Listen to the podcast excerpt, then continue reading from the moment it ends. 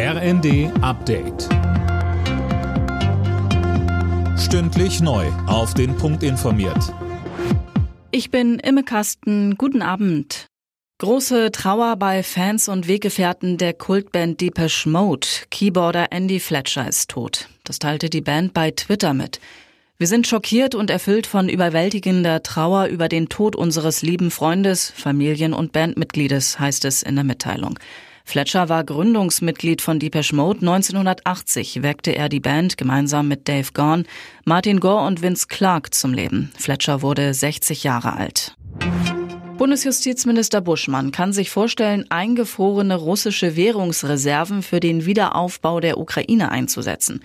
Er sagte dem Handelsblatt, dass das zwar ein ungewöhnlicher Schritt wäre, es sei aber richtig, den Aggressorstaat daran zu beteiligen. Auf dem Weltwirtschaftsgipfel in Davos hat Kanzler Scholz Russlands Präsidenten Putin Imperialismus vorgeworfen und bekräftigt, dass Deutschland unabhängig von russischer Energie werden will. Wir machen Deutschland und Europa unabhängig von Energieimporten aus Russland. Mit Blick auf Kohle ist das im Herbst bereits beschlossene Sache. Den Ausstieg aus russischem Öl wollen wir bis zum Jahresende erreichen.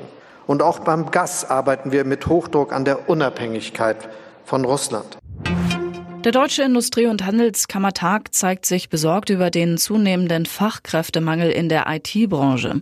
Dieser bedeutet angesichts der künftigen Energie- und Mobilitätswende eine große Bremse für die deutsche Wirtschaft, sagt Ilja Notnagel, Mitglied der DIHK-Hauptgeschäftsführung gegenüber dem Handelsblatt.